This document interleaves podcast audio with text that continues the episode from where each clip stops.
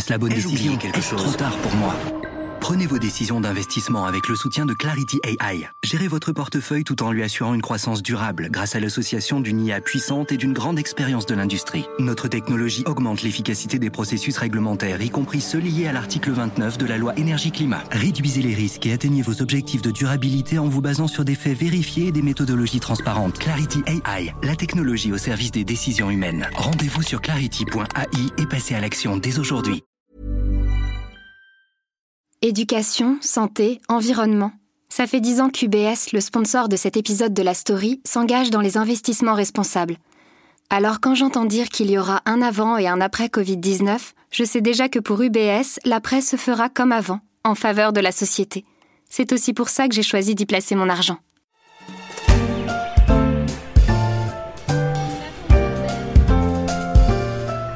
Ah, les vitrines de Noël. Pas de fête de fin d'année sans leur petite musique entêtante et leurs mignons petits personnages sautillants. Ça fait oublier les rigueurs de l'hiver à petits et grands.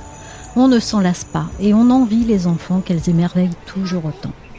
Aux Galeries Lafayette, ce spectacle est né dans les années 30. Il se perpétue depuis en offrant gratuitement la magie de cet art millénaire qu'est la marionnette aux enfants des villes. Et à Paris, les automates des vitrines, c'est aussi une histoire de famille. Formé au spectacle sur les routes du monde entier par son père, Jean-Claude Deux-X a régné depuis les années 70 sur les vitrines parisiennes. L'intérêt, c'est de faire des vitrines comme ça et de prendre, de prendre un plaisir, s'amuser dedans. euh, je pense que c'est important euh, et ça se ressent. Les gens ressentent qu'on a, on a passé un bon moment dans certaines vitrines. Et cela a duré jusque l'an dernier, où ce gépetto des grands magasins a raccroché les fils.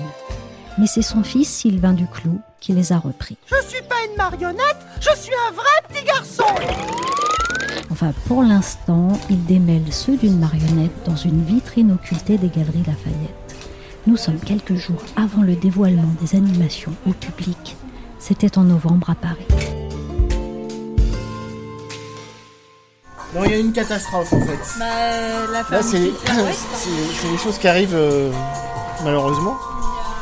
C'est qu'il y a des nacelles qui tournent ici, vous voyez. Et en fait, les fils de ma, mon personnage s'est pris euh, dans la nacelle, ça, ça s'est emmêlé, euh, elle a perdu ses jambes, euh, c'est la cata. Sinon, Sylvain, c'est long à mettre au point une vitrine?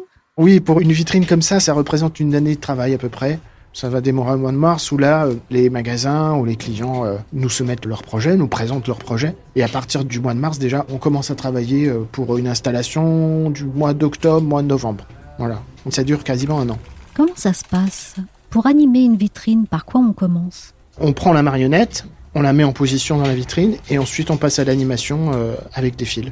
Voilà, tout ce process-là, ça, ça dure à peu près une heure par personnage. En amont, euh, bien sûr, c'est conséquent en fait. On a déjà les marionnettes qui arrivent à l'atelier, on les teste, on essaie de voir si les mouvements vont fonctionner ou pas. Euh, voilà, il y a tout- un process qui est, qui est très très long avant. Et tous les mouvements que vous voyez là, c'est des mouvements qui ont été testés à l'atelier auparavant. Il faut que ce soit fluide. Et puis, euh, dans les scénarios qu'on nous propose, il y a des situations un peu, un peu incongrues comme ça, où, le personnage doit être rigolo, doit être drôle.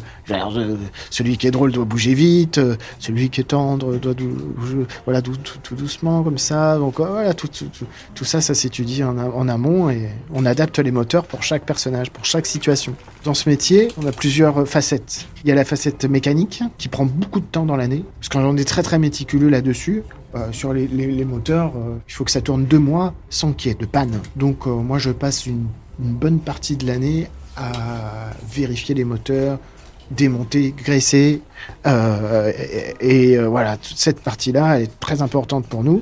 Et la deuxième facette, il y a la facette artistique, où voilà, on va travailler les marionnettes avec les mains, etc. Puis on va remplacer les mains par les moteurs dans un, troisième process.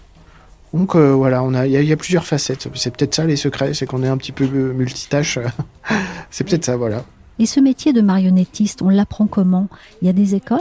Dans mon propre cas, c'est, on, on devient marionnettiste euh, bah, de père en fils. Parce que mon grand-père a commencé euh, à faire des marionnettes, il faisait des spectacles, des cabarets, etc. Ils ont fait le tour, le tour du monde en fait avec mon père. Il faisait un duo comme ça, le cabaret beaucoup. Et en fait, mon grand-père a commencé à faire des vitrines animées, un petit peu comme ça. C'était pour euh, le salon de l'automobile. Euh, si vous vous souvenez du, du Bibendum Michelin, c'est un gros personnage comme ça. Ils ont commencé à faire euh, une petite animation comme ça. Et ensuite, il me semble que c'est les magasins du printemps qui ont vu ça et qu'on demandé à mon grand-père d'animer une vitrine. Lui a dit oui tout de suite parce que bon, voilà, il, il commençait un petit peu dans ce genre d'animation. Et puis c'est parti comme ça. Ensuite, mon père a développé plus les animations à fil comme ça dans les, dans les magasins. Il s'est spécialisé plus là-dedans. Il a mis de côté hein, les, les, les, spectacles vivants. Et puis euh, il a développé plus les vitrines animées. Et moi, je, je, suis un peu ce même chemin, quoi. Même si j'aimerais euh, refaire du spectacle vivant. Euh, donc ça, me titille en ce moment. J'aimerais, je pense que je vais, je, suis en train d'y penser quoi. Comment on apprend les films Moi, moi j'ai appris sur le tas. Et puis à vrai dire, euh, dans ma famille, il y avait des marionnettes dans tous les coins, de la, de la cave au grenier. Euh, donc euh, j'ai baigné un peu dedans, à vrai dire. Quand j'étais petit, tous les étés, il y avait des spectacles en fait pour les enfants et tout. Moi, j'étais dans les, dans les décors, dans les marionnettes. Donc bon, pour, pour, je sais pas si j'ai vraiment appris. En fait, c'était un peu chez nous, c'est un peu une institution, quoi, les, marionnettes. Hein, voilà. Ça fait trois générations que, bah, qu'on a la chance de travailler dans les grands magasins, quoi. Ouais, ouais c'est, euh, c'est génial. On, on, a de la chance, quoi, j'imagine. Qu'est-ce qui vous inspire le plus? Je serais vraiment dans la tradition euh, de ce qu'on, a fait depuis longtemps. Donc, euh, je m'inspire des spectacles qu'ont fait mon père et mon, mon grand-père, des vitrines aussi de l'époque qui étaient des vitrines euh, assez extraordinaires. Enfin, à l'époque, il y avait des jouets dans les vitrines, des, bah, des Barbie, des Big Jim, euh, des Musclor et des... Enfin, pour les, des gens de ma génération se reconnaîtront, mais euh, il y avait des vitrines avec des, beaucoup, beaucoup de personnages et des, décors fabuleux. Enfin, aujourd'hui aussi, hein, c'est... Donc voilà, mon inspiration, je la, je la, tire de là, quoi, dans le, dans le traditionnel. Il y a eu un âge d'or hein, pour, pour la marionnette à fil. Il y a 30 ans, je crois que là c'était assez exceptionnel. Hein. Des grands personnages, des petits, des loin, des moyens, euh, des valses, il y avait des vitrines avec euh, un ballet euh, de l'opéra, avec euh, des violonistes, avec les coiffes comme ça, vous voyez. c'était ouais, des vitrines fabuleuses, quoi. J'ai très bons souvenirs. Là. Faut jouer, en fait, c'est ça, c'est un peu le secret, je pense. Faut s'amuser, faut jouer. Bon, moi, j'ai dépassé la quarantaine, je joue encore à la poupée, vous allez me dire, mais.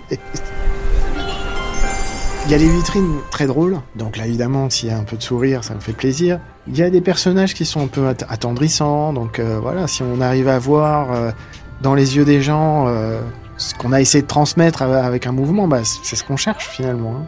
On peut transmettre de l'émotion aussi, ça serait génial. Des fois c'est pas si évident avec des marionnettes quand même. Hein. Mais bon, on essaye on écoute quoi on, on, se met comment on fait on vient on, vient tous les jours ici pour regarder si tous les mouvements fonctionnent ou quoi donc ça, c'est très important pour nous. Et euh, quand on se met derrière, on écoute hein, les gens. Les gens parlent souvent les vitrines. Ah, c'est joli cette année. On entend aussi les, défauts. Hein, c'est ce qui arrive aussi. Moi, j'écoute. C'est vrai. C'est un secret. Hein. Ce qui est également secret, c'est ce que l'animation des vitrines peut coûter aux grands magasins. Sylvain Duclou concède juste qu'en ce qui le concerne, les contrats pour les animations de Noël dans les vitrines de plusieurs grandes enseignes de la capitale, lui permettent à présent de vivre toute l'année. Donc les vitrines, ça fait beaucoup d'heureux. Mais cette scène offerte à la rue, ce n'est pas que pour le spectacle. Il y a du rêve, oui, mais entre les fils, il y a aussi des noms de marques. Et ça n'a pas échappé à cette personne venue montrer les vitrines à son enfant.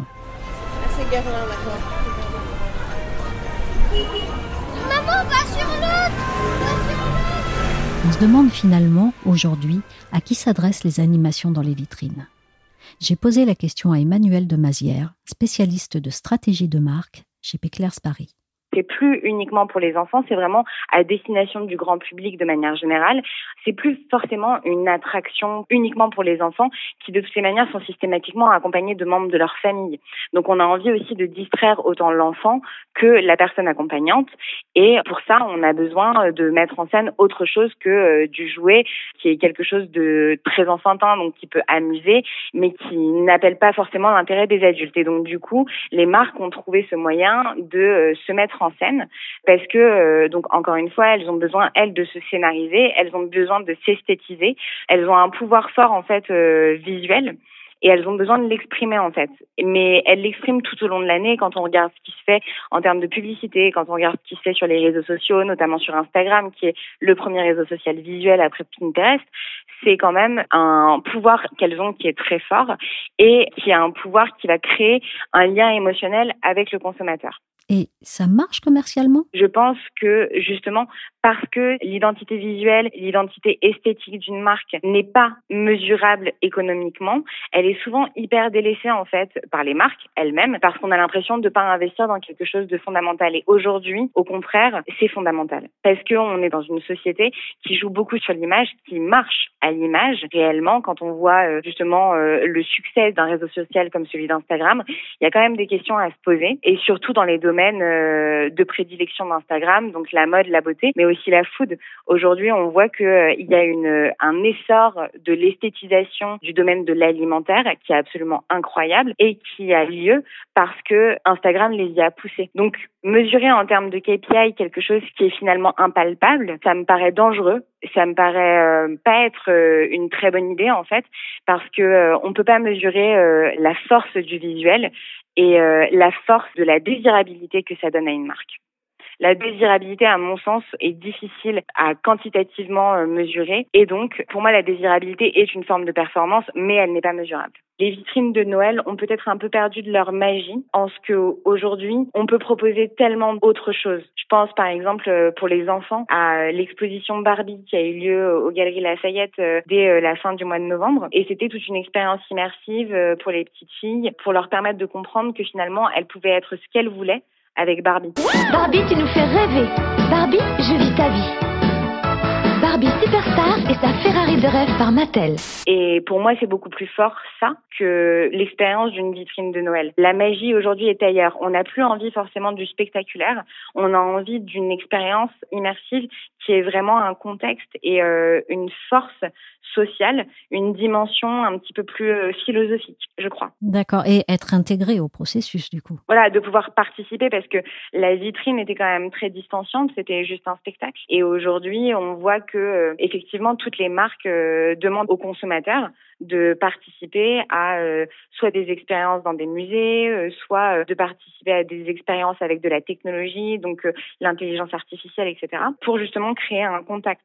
Donc, on évacue complètement cette idée de distance et on va vers des notions beaucoup plus de proximité et d'humain. Les marques ont changé de statut. Il ne leur suffit plus de représenter des produits, il faut maintenant incarner un univers et créer un lien avec le consommateur. Merci à Sylvain Duclos, marionnettiste, et à Emmanuel de Mazière de Péclers Paris. La story, c'est fini pour aujourd'hui. L'émission a été réalisée par Willy Gann. Nos podcasts sont disponibles sur toutes les plateformes de téléchargement et de streaming. N'hésitez pas à vous abonner et à partager nos émissions. Pour l'actualité en temps réel, c'est sur leséchos.fr.